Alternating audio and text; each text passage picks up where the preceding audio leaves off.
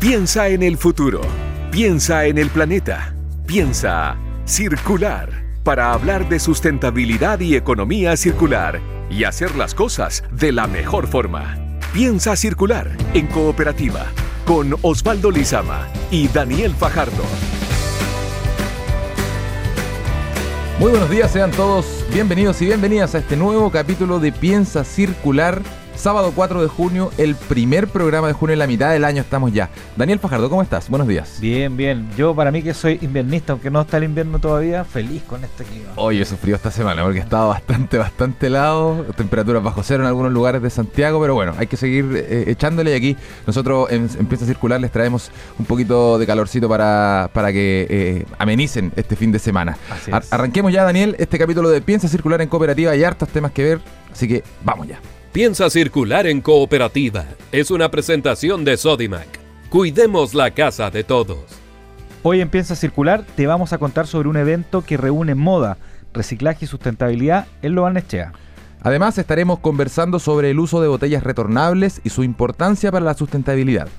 También en Emprendedores Sustentables la historia de una familia que busca masificar el consumo consciente mediante una ecotienda online. Y en nuestra sección de hoy, huertas, ideas de patio, con Fernando González del Vivero Laguán. A propósito del frío, vamos a hablar sobre las heladas. Y para terminar, en el consejo de la semana te contamos cómo recuperar los clavos oxidados. Sustentabilidad, reciclaje y buenas prácticas. Piensa circular en cooperativa. En Coyahuasi lideran con pasión un negocio de excelencia para fortalecer el desarrollo integral de Tarapacá es así, y como junto a la Corporación Municipal de Deportes de Iquique han retirado más de 100 toneladas de residuos de las playas de Iquique. Coyahuasi, somos mucho más que cobre. Mañana domingo será el Día Mundial del Medio Ambiente, Osvaldo.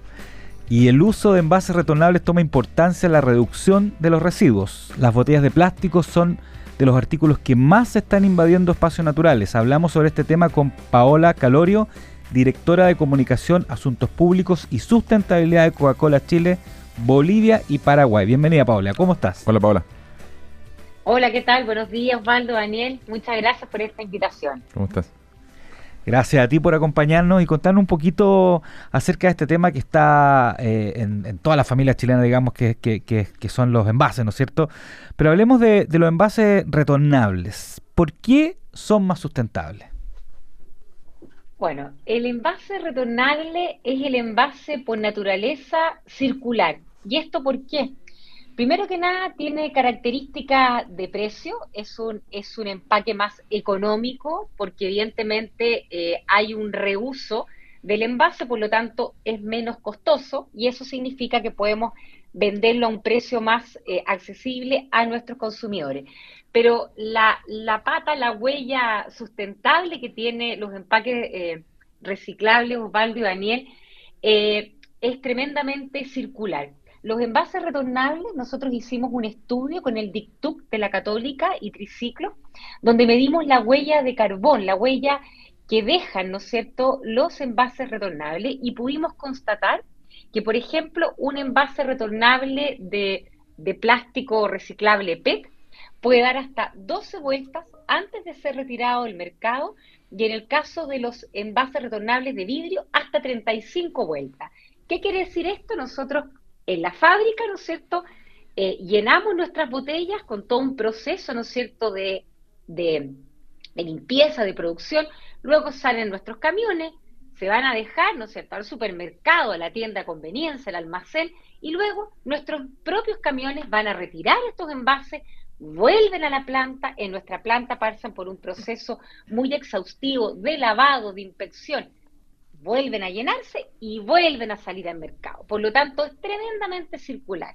Y cuando estos envases los retiramos del mercado, ¿por qué? O porque se rompieron, o porque, por ejemplo, en el caso de los envases de plástico, eh, se empiezan a poner un poquito lechosos por el uso. Eh, probablemente un tema más estético que de, que pierda sus propiedades, pero cuando ya, ¿no es cierto?, en términos también estéticos, no está muy, muy lindo, muy, muy, muy seductor para el consumidor, lo retiramos y lo chipeamos y lo convertimos en jabas de botellas. Por lo tanto, es un envase que nunca termina en la basura y que siempre se está reusando. Eh, Paola, antes de, entrar más en detalle de, los envases retornables, ¿no es cierto?, como, como, como, como el consumidor lo está viendo, yo, yo que soy de la generación X, digamos, de ochentero, yo me acuerdo que cuando... un escolar, un escolar. claro. yo me acuerdo cuando yo era chico, eh, básicamente eran envases retornables, eh, no, eran otros, digamos. ¿ah? Eh, ¿qué, pasó que, de repente se, se, se, ahora se está volviendo el envase retornable por un tema de economía circular y conciencia medioambiental, pero entre medio pasó algo que se perdieron en algún momento los envases retornables en general en el mercado hoy de mía? Mira, Daniel, qué, buena tu pregunta, porque la verdad que la, yo la he escuchado eh, en muchísima gente y debo decirle a todos nuestros auditores que este es un tema de percepción. Los envases retornables nunca han dejado de estar en el mercado. Eh, es importante que nuestros auditores sepan que, por ejemplo, Chile es el país con más alta tasa de uso retornables en Latinoamérica y el segundo en el mundo somos, somos muy, eh, eh, muy proclives a eh, optar por los envases retornables. Pero ¿qué es lo que sucede? Los envases retornables, el fuerte hoy día en cuanto a su oferta y demanda está en los almacenes. En los almacenes de barrio son 120 mil almacenes de Arica Punta Arena que, que atiende el sistema Coca-Cola en Chile. El 70% de sus ventas que corresponden, ¿no es cierto?, a bebidas eh, no carbonatadas, a bebidas no alcohólicas, perdón, corresponden a envases retornables. es un, es un, es un eh, envase, es un producto muy, muy eh, codiciado, muy preferido por, por los ciudadanos. Y en el caso de los supermercados, las tiendas de conveniencia, ahí probablemente un tiempo donde por diferentes eh, decisiones comerciales, no, no, no son decisiones de, Coca-Cola, sino que, ¿no es cierto?, de los distintos establecimientos, se fue eh, eh, dejando menos espacio. Pero hoy tenemos la ley de plásticos de un solo uso, que dentro de, la, de, la, de sus normas, de su reglamentación, está exigiendo a los canales de venta a disponibilizar envases retornables. Y esta ley ya se empezó a aplicar para el caso de los supermercados a partir de febrero y ya en los próximos años se va a ir paulatinamente exigiendo a otros espacios de venta porque la idea es que el, el ciudadano, ¿no es cierto?, el consumidor pueda optar y pueda, si en el fondo tiene la disposición de poder elegirlos y poder encontrarlos en el mercado.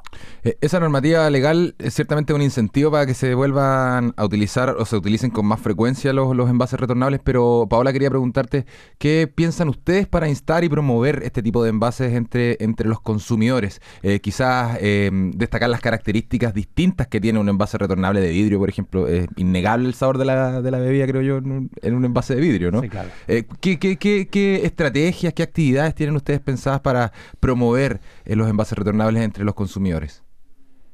Bueno, estamos trabajando en un montón de iniciativas, Osvaldo. La, primera, y, lo, podrán ver en algunos medios de comunicación, tanto digitales, eh, propias radios, y por eso estamos también aquí para promover, ¿no el envase retornable, televisión, una campaña que efectivamente promueve estos dos eh, em, regalos que tiene el envase retornable. Por un lado, es que es más conveniente y estamos viviendo momentos donde eh, todo es caro, ¿no? Los precios de, los alimentos están cada vez más altos, por lo tanto, el hecho de que el envase retornable sea más económico es un incentivo muy poderoso. Y junto con eso, muy relevante, el destacar los atributos de sustentabilidad o circularidad que de alguna manera eh, intenté eh, explicarles eh, em, con anterioridad.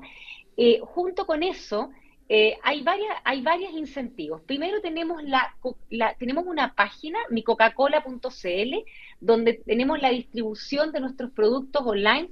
Coca-Cola tiene más de 80 productos diferentes, desde bebidas carbonatadas, como la, la Coca-Cola, que muchos, ¿no es cierto?, conocen, y pasando por aguas, té, jugos, néctares, etcétera, y dentro de la plataforma de micocacola.cl, el 60% de las ventas de bebida ocurren en envases retornables. Por lo tanto, nos dimos cuenta que cuando el ciudadano eh, tiene las condiciones y tiene la facilidad para poder comprar retornables, los escoge por estos, por esto, por este doble atributo que yo le estoy mencionando. Y nos ha ayudado mucho esta venta eh, eh, en casa, porque muchas veces hemos logrado, como llamamos, sembrar envases. Muchas veces las personas no tienen el, el empaque y el camión igual les deja sus envases y luego, ¿no es cierto?, los va a retirar y se produce un círculo muy, virtuoso. Mm. Y en esa misma línea tenemos dos, dos innovaciones muy importantes que han permitido seguir aumentando la disponibilidad y la oferta de envases retornables. Hace dos años sacamos en, el mercado, Chile fue también el primer, el primer país en Latinoamérica de sacar lo que se llama la botella única. ¿Qué significa esto? Como decía Daniel, que él, ¿no es cierto?, en su época ochentera, los envases retornables, en función de la marca, tenían distinto color, distintas formas. Por ejemplo, la botella de Sprite era verde, eh, la botella Coca-Cola tenía, ¿no es cierto?, el contour propio de nuestra botella. Aquí lo que hicimos, hicimos una sola botella, que se caracteriza eh, para distinguir, ¿no es cierto?, las distintas variedades en su etiqueta, y esto nos permitió aumentar en, forma eh, muy importante la disponibilidad de botellas retornables para no tener que tener envases diferentes, y también nos permitió reducir un 10% de plástico en el año por la introducción de este nuevo empaque. Y algo más novedoso que estamos piloteando hoy día en algunas salas de supermercado de Walmart, eh, estamos piloteando el empaque retornable virtual. ¿Qué significa esto? Los consumidores en estos, en estos locales adheridos eh, registran a través de un código QR su envase por primera vez, queda en una nube, ¿no es cierto?, registrado el envase, ¿no es cierto?, de Osvaldo o Daniel en ese local adherido. Y luego, en una segunda compra, cuando ustedes quieren ir a comprar nuevamente, por ejemplo, una rica Coca-Cola cero, muestran su código QR y no es necesario que lleven el envase físico. Esto estamos piloteando y nos ha ido bastante bien. Queremos ir eh, eh, aumentando tanto en regiones como en distintos eh, locales de venta para disminuir una de las principales barreras que tiene todavía este empaque, que es que las personas nos acordemos, ¿no es cierto?, de, planificar nuestra compra y de ir a comprar con nuestro envase físicamente. Entonces, como podrán ver, estamos buscando los distintos caminos y siempre buscando innovación, algo muy característico de Coca-Cola, para poder acercar con mayor facilidad este empaque a nuestros consumidores. Paola, para, para que la gente que nos está escuchando este día asado entienda también que, que realmente es entretenido porque uno toma la bebida, ¿no es cierto? Después va a comprarla o devuelve el envase. Pero ¿cómo funciona toda esa circularidad que hay detrás? O sea, el, el, envase retornable la toma un camión, se va a una planta, después se procesa de nuevo, se envasa de nuevo, vuelve. ¿Cómo es ese proceso circular que yo creo que, es bien interesante mostrar como, como eh, lo que hay detrás, digamos, de todo este proceso? Sí, eh, el, el, envase retornable tiene eh, una, una logia que se llama, tal cual como tú la describiste, la, la, logística eh, reversa, o le vamos a poner circular, que significa que, ¿no es cierto?, la, nuestras botellas inician su vida en nuestras plantas. En, Chile hay 12 plantas de, de, de embotellado de bebidas a lo largo de todo el país que son eh, administradas por dos de nuestros socios embotelladores en Chile, Coca-Cola Andina y Coca-Cola en Bonor, embotellan, ¿no es cierto?, nuestras bebidas en envases retornables, tanto de vidrio como de plástico PET reciclable, y en los camiones se distribuyen a los distintos locales de venta, supermercados, almacenes, tiendas de conveniencia, restaurantes. Recordemos que en todo el canal de restaurantes el, envase retornable, esta botellita de vidrio, ¿no es cierto?, eh, eh, individual, es un, es un envase muy circular y muy eh, preferido por ese tipo de canal de distribución nuestro.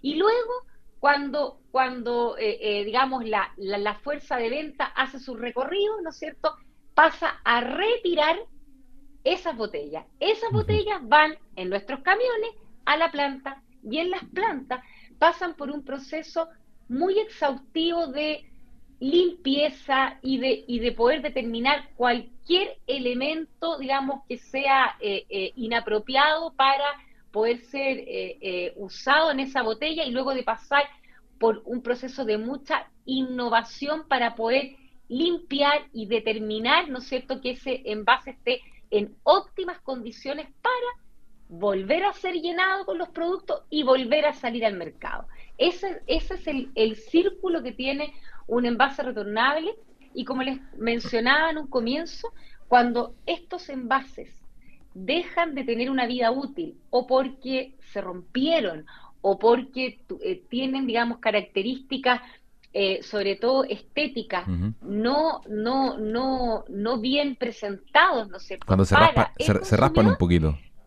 Claro, o de repente quedan medias lechosas, sobre todo mm. nuestras botellas eh, PET de plástico, que esto no pierde sus condiciones, pero evidentemente es un tema estético, y esas botellas en nuestras plantas se trituran, se chipean, y ese PET y ese vidrio se vuelven a utilizar en otras cosas. En el caso del vidrio, en nuevas botellas, y en el caso de, eh, de las botellas PET eh, de, de, plástico, se convierten en eh, cajas de bebida, en jabas de bebida, entonces nunca esa botella termina o en un vertedero o en el mar o en un basurero. Lo importante, acá es muy importante de, mencionar para nuestros auditores, es que prefieran los envases retornables y cuando prefieren un envase retornable, lo devuelvan al sistema para darle, ¿no es la oportunidad que ese envase, evidentemente, haga todo el recorrido que yo le estoy planteando y ojalá eh, termine eh, todo su ciclo de vida útil y vuelva, cuando termine su ciclo, a ser usado en, en, en, otros elementos para darle la circularidad.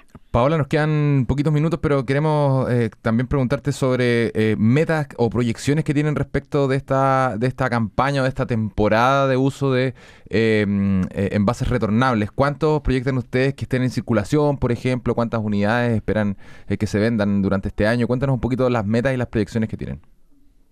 Nosotros en cuanto a, proyecciones no vamos a hablar de, unidades porque es una, es una fórmula muy compleja porque tenemos diferentes tipos de envases retornables, desde el individual, litro, litro y medio, dos litros y medio, tres litros, es una lógica muy compleja, pero sí eh, tenemos metas muy relevantes de aumentar hoy día cerca del 40% de nuestras ventas en bebidas carbonatada ocurre en envases retornables y queremos que esa meta supere el 50% de aquí al 2025. Por lo tanto, estamos acelerando toda, toda nuestra creatividad, innovación y llamado a los auditores a que contribuyamos también a un planeta más limpio y más circular a través de estos envases que además son más baratos para nuestros consumidores.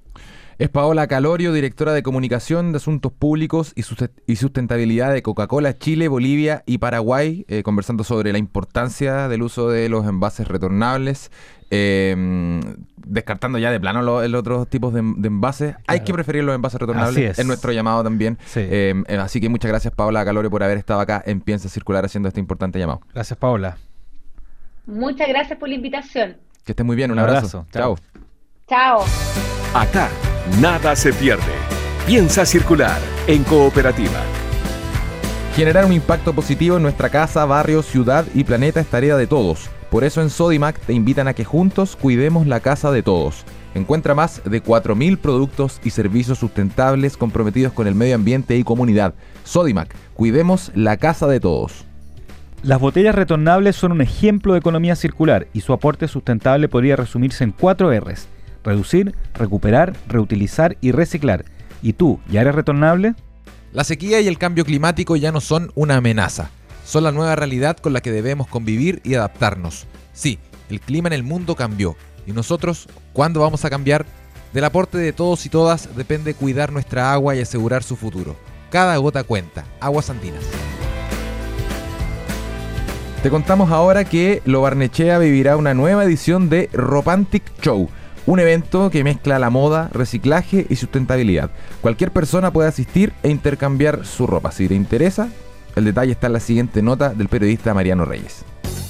Sobre producción de ropa, eso es lo que invita a reflexionar en la Feria de Sustentabilidad de Ropantic Show en el Centro Cultural El Tranque en Lobarnechea. Un espacio para concientizar sobre el uso responsable del recurso hídrico enfocado en la industria textil, que por cierto es la responsable del 20% de las aguas residuales a nivel global y 10% de las emisiones de carbono. El evento contará con intercambio de ropa, charlas, talleres de confección y costura, documentales, cafetería y Juegos Infantiles. Alejandra Valdés, directora ejecutiva de la Corporación Cultural Lobarnechea, entregó más detalles. Hemos querido mostrar en un evento masivo que atraiga a personas de distintas edades a temáticas que en forma transversal son importantes en el tema medioambiental. Y aquí está el tema de la cantidad de agua que se usa cuando uno fabrica ropa y cómo uno puede aportar en el ahorro mundial y nacional y local del agua, no comprando más y más ropa, sino más bien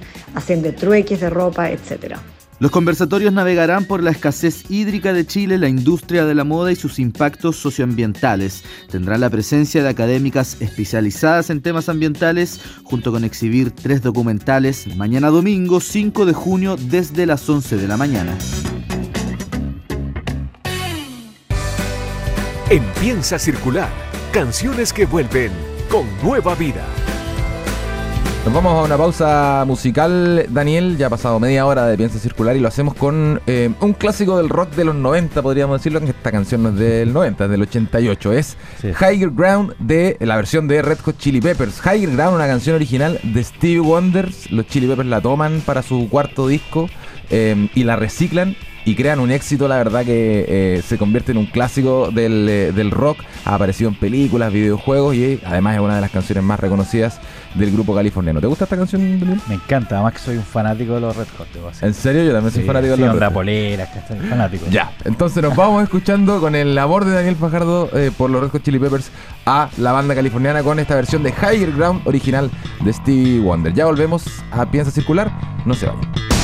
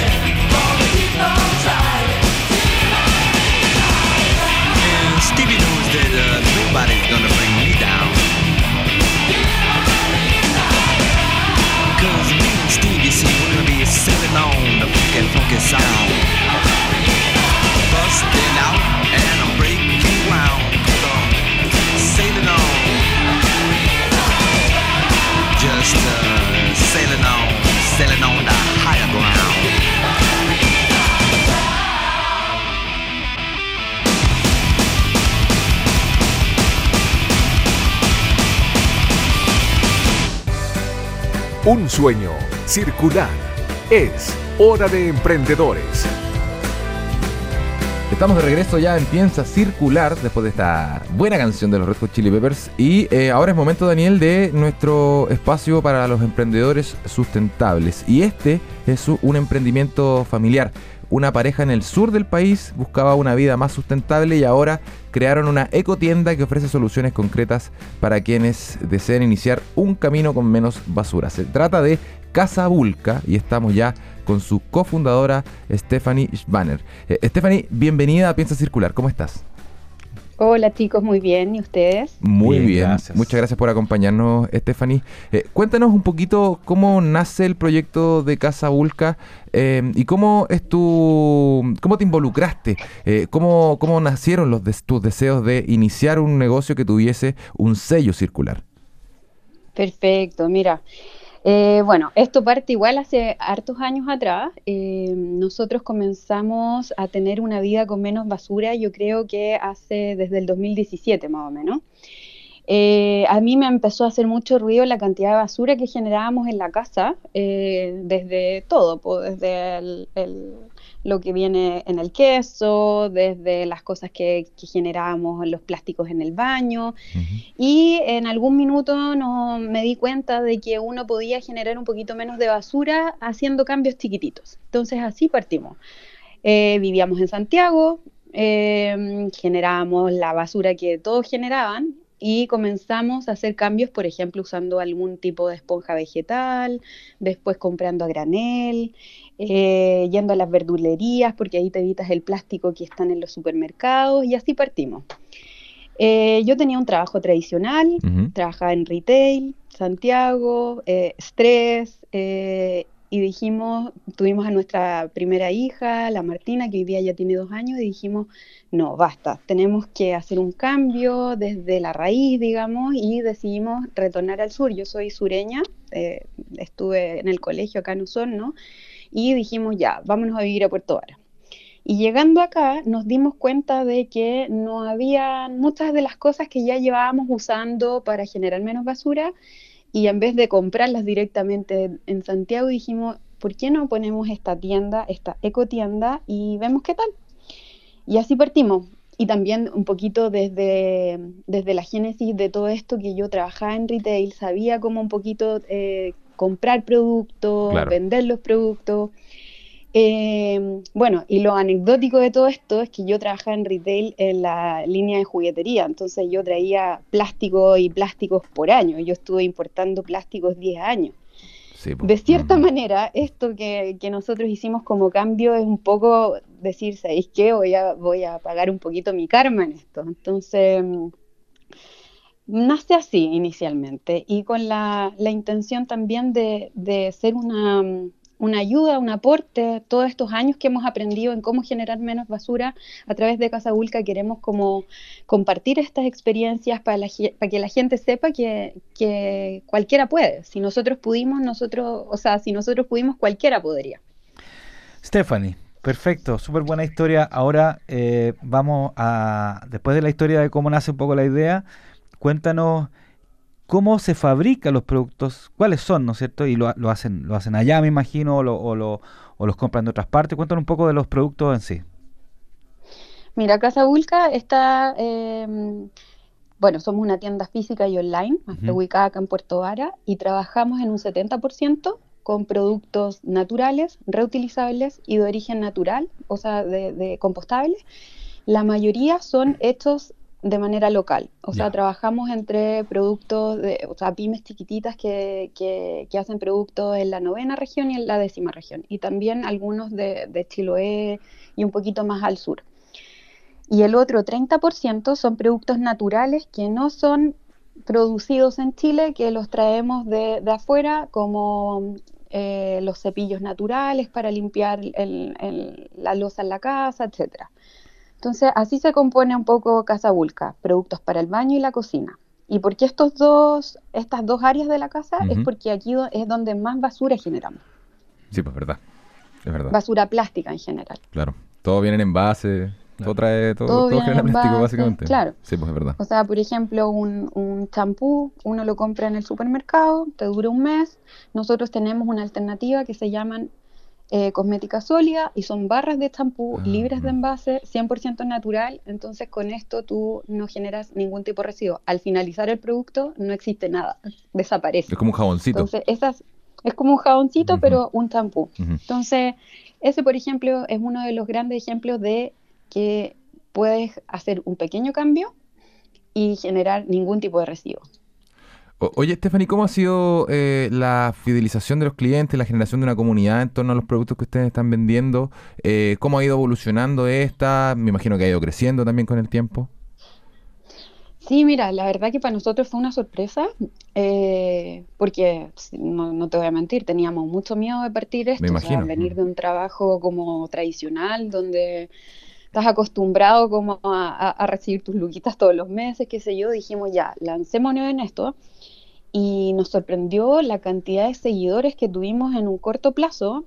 Y yo creo que más que nada esto se debe por, porque em, es un poco la vida que llevamos nosotros, le extendimos a este, este emprendimiento. Entonces, lo mostramos tal cual somos y mostramos eh, cómo cualquier persona podría hacer cualquier tipo de cambio. Entonces, eh, hemos tenido muy buena respuesta de, los clientes o, de nuestros seguidores, porque algunos nos compran, otros no, algunos están ahí simplemente para saber cómo hacerlo, porque si bien en las redes sociales tú puedes conectar directamente con el sitio web y comprarnos productos, en verdad la parte más importante, que como lo veo yo, es como mostrarle al resto de que esto es posible. O sea, y, por ahí también la, comunidad no son solo clientes, sino que son como amigos, mm. ya nos conversamos, me hacen preguntas, yo les cuento dónde pueden ir a comprarlo directamente en, el lugar donde ellos estén, porque esto es una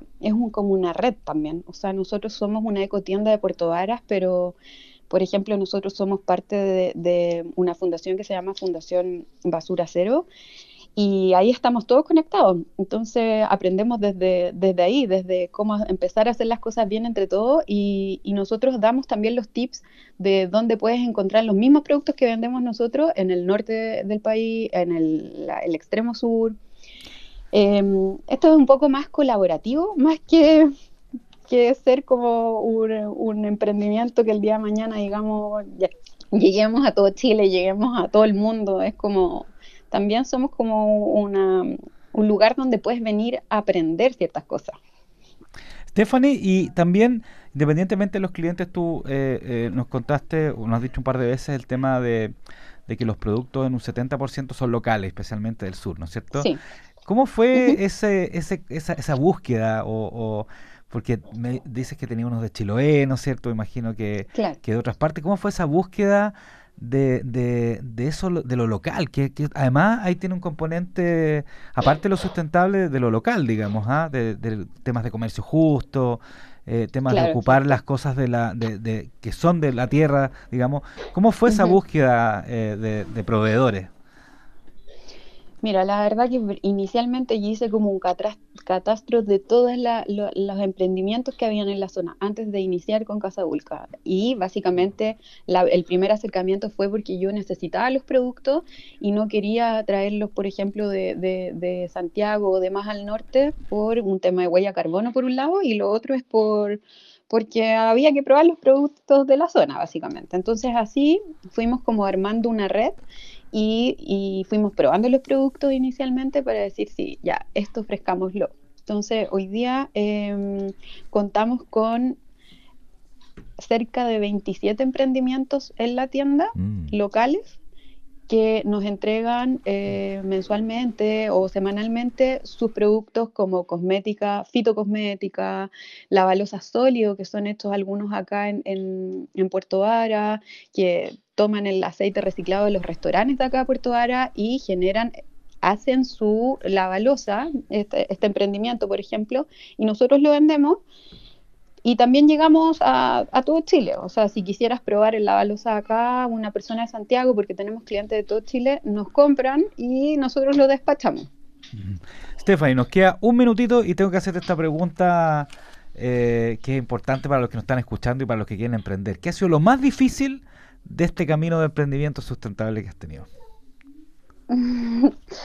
lo, más difícil fue atrevernos, 100%. O sea, el, hecho de decidir eh, como vamos, podemos tener nuestra propia economía, generarla, eso fue lo más difícil como salir de tu zona de confort, 100%. O sea, y, y en verdad el mensaje final para mí siempre es como el que quiere puede, es como si estás muerto de miedo, dale con todo el miedo, pero dale, ¿cachai? Porque ahí uno aprende y ahí uno, tú te das cuenta de que es posible, es posible, da lo mismo.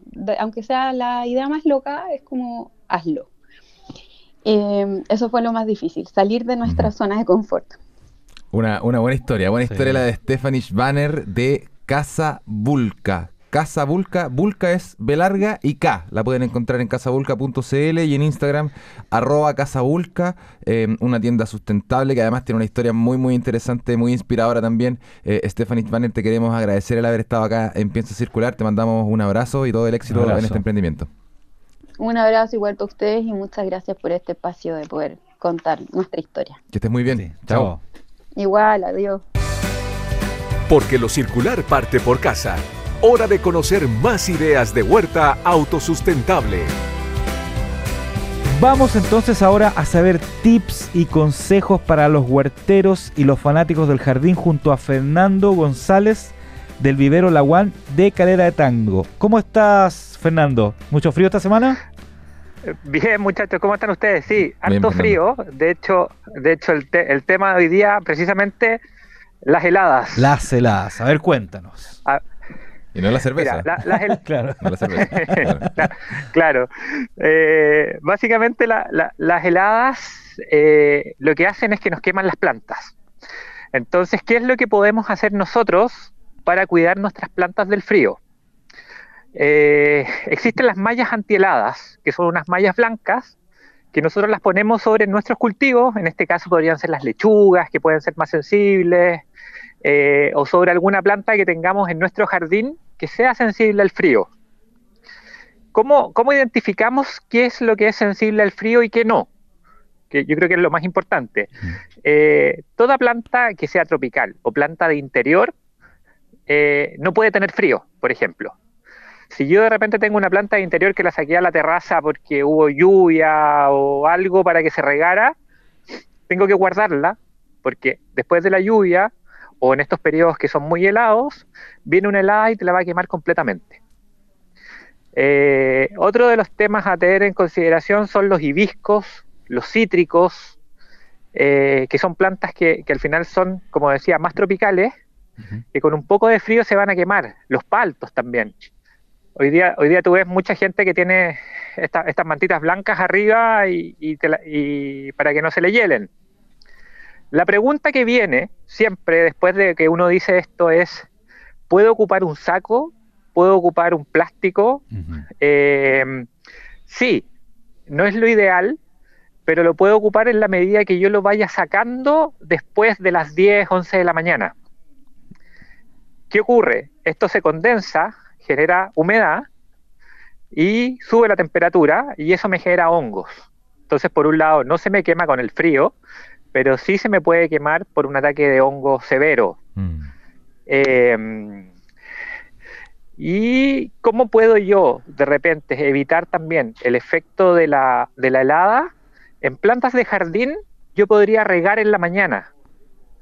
O sea, cayó la helada, por ejemplo, son las 9 de la mañana, empieza a alumbrar el sol y yo podría mojar el follaje de las plantas. Ya.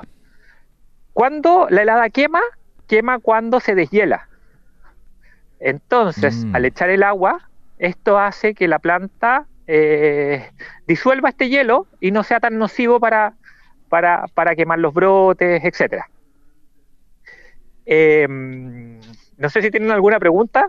Por ahí yo, yo, me lanzo nomás yo Tengo, yo tengo una pregunta que tenemos un minuto y debo de reconocer que mientras me estáis hablando aproveché de mandar un WhatsApp a mi familia que le sacara la bolsita a un, a un cítrico que tengo. Siempre se me olvida el nombre, son esos cítricos chiquititos. Kumkan, Kumkan, no sé cómo se llaman.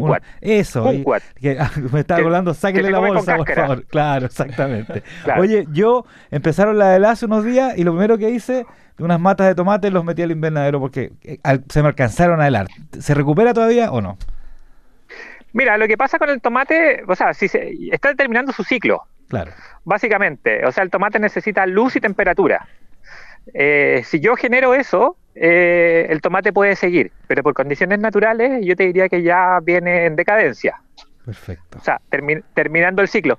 Por eso a nosotros, las personas que no, o sea, a las personas en general les gusta romper los ciclos, traéis tomates del norte, Ah, ya. Mm. ¿cachai? Entonces, por eso no es tan rico como el que tú tenías en, en la temporada. Básicamente porque en la temporada tenéis la luz, el sol y todo. Claro. Y otra, y otra cosita es que como no tenemos lluvia, las heladas son mucho más agresivas. Perfecto. Las heladas secas se, llama- se llaman heladas negras, que al final son mucho más nocivas para las plantas y queman mucho más. La humedad tiende a, a que uno sienta frío, pero que no dañe tanto el, el tejido de las plantas. Son los consejos de Fernando González del vivero Laguán. Gracias, Fernando, por eh, haber salvado primero la huerta de Daniel Fajardo eh, y por darnos estos consejos ideales para estos días bien, bien helados. Un abrazo, Fernando. Gracias, Fernando. Vale, mu- muchas gracias a ustedes. Que Que estés bien. Chao. Chao. Vale, chao, chao. Datos para hacer de este mundo algo más circular. Consejo Circular. Momento de ir cerrando este capítulo de Piensa Circular, pero antes tenemos un último consejo. ¿Cómo recuperar los clavos oxidados, Daniel Fajardo? ¿Cómo podemos hacer esto? Yo tengo varios en la casa que... Yo arrendo una casa, entonces habían varios ahí botados. Los podría reutilizar eventualmente, ¿no? Claro, claro, sí, sí. O sea, mira, a ver, los clavos oxidados igual los podía ocupar. Entonces, Lo que pasa es que su efectividad en el tiempo es menor a Claro. si no estuviera oxidado, pero Mm. igual se pueden ocupar y se ocupan. Pero hay varias formas de sacarle el óxido a los clavos y a otras cosas, pero vamos a hablar de los clavos porque hace típico se te queda una bolsa afuera, llovió un poco y tanto naranjo de Sí. ¿no es cierto? típico, a todos nos pasa. Hay formas sustentables de hacerlo. Por ejemplo, eh, tomas trozos de papel aluminio, ¿no es cierto? Papel Ya. aluminio que a lo mejor ya los ha ocupado para otra cosa, para no perderlo, ¿no es cierto? Lo sumerges en un poquito de jugo de limón o lo pasas por el, por el limón un poco y con eso le raspas al clavo oxidado y va a empezar a salir. También lo puedes Ah, hacer, con, también lo puedes hacer con la cáscara del limón, o sea, con, perdón, con la parte de adentro del limón, pero con el papel de aluminio es mucho más abrasivo y te permite una mayor efectividad. Sí. Ahora, si así todo no sale el, el óxido, tú lo que puedes hacer es dejar estos clavos oxidados con un poquito de agua, un poquito de vinagre blanco toda la noche y el otro día va a soltar el, el, eh, El óxido. el- óxido y después le puedes pasar un, un trapo, el mismo aluminio con un poco de limón y vas a ver cómo el clavo te va a quedar brillante para todas esas construcciones y muebles que yo sé que tú haces, Osvaldo, todos los fines de semana. Es un, un poquito, un poquito de química la que nos trae aquí eh, Daniel, Daniel Fajardo. Muy buen consejo. Voy a llegar a armar un mueble al- a mi casa. Claro, hay otros productos también, pero estoy hablando Sí, de po. productos más naturales que son fáciles de encontrar. Sí, deben haber Ah, como el algunos que se vinagre, el limón. Sí, hay Pero- algunos que se compran, pero ¿Para qué? ¿Para qué? Si podemos reutilizar. Así que el espíritu de este programa. Con eso hemos llegado ya al final de este episodio de Piensa Circular en Cooperativa. Muchísimas gracias a todos ustedes eh, quienes nos escuchan cada sábado también. Muchísimas gracias a Mario Díaz que volvió. Volvió, Volvió, Eh, está majestad. nuevamente con nosotros, así que un abrazo a Marito Díaz que estuvo en la puesta al aire, la grabación de este programa. Muchas gracias también eh, a Cooperativa por los estudios y a Mariano Reyes por la producción. No olviden que nos pueden encontrar en nuestro canal de Spotify más contenido relacionado en piensacircular.com y también en todos los episodios en cooperativa.cl. Daniel Fajardo, nos vemos la próxima semana. Nos vemos y feliz día del medio ambiente que es mañana. ¿ah? Así es. Que tengan un buen fin de semana y una mejor semana. Chao. Chao, chao. Fueron los temas de sustentabilidad y economía circular que hacen girar el planeta. Piensa circular. Fue una presentación de Sodimac. Cuidemos la casa de todos.